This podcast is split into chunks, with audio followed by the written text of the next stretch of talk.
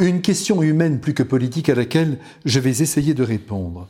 Je n'arrive pas à me résoudre à l'idée que des milliers d'étrangers, de migrants, bien souvent d'une autre culture, viennent en masse vivre chez nous, en Europe et surtout en France. Peut-on être catholique et s'opposer à l'arrivée de tant de migrants en France? Pour commencer, permettez-moi d'énoncer une vérité incontournable. Hmm. Elle est simple comme la vie. Un homme est un homme, quelle que soit sa couleur, sa langue, sa religion, son extraction sociale, son métier, ses aptitudes ou ses limites.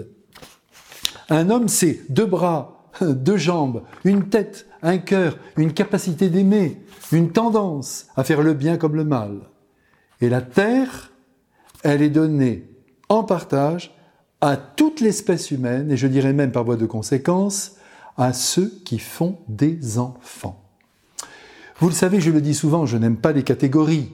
Vous me connaissez bien maintenant. Je n'aime pas que l'on enferme les êtres dans leurs différences. Alors, vous avez les cathos, les homos, les arabes, les cocos, les francs-macs, et maintenant les migrants. Et quand on dit les migrants, on crée un nouveau ghetto, et c'est regrettable. Aussi, quand on évoque le fait de migrer, on ne pense pas aux oiseaux qui par millions traversent avec beauté le ciel de la planète. Non, bien souvent c'est l'image de la saleté, l'image de centaines de vies couchées dans les rues et sur des matelas de fortune que nous gardons en nous. Attention, attention, toute généralisation est périlleuse et conduite à la chambre à gaz. De ce point de vue-là, le Christ nous ouvre les yeux du cœur et nous supplie d'aller dénicher l'humain derrière l'inattendu, le dérangeant, le différent. Je dis l'humain, mais d'aller chercher le frère. Évidemment, la question du nombre est préoccupante. Et il revient aux États d'en être conscients de manière à ne pas déstabiliser la culture d'un pays. Car, il faut le dire, la discordance des usages est difficile à intégrer et il ne faudrait pas que de la violence en jaillisse. Mais dites-moi, maintenant c'est moi qui vais vous poser une question.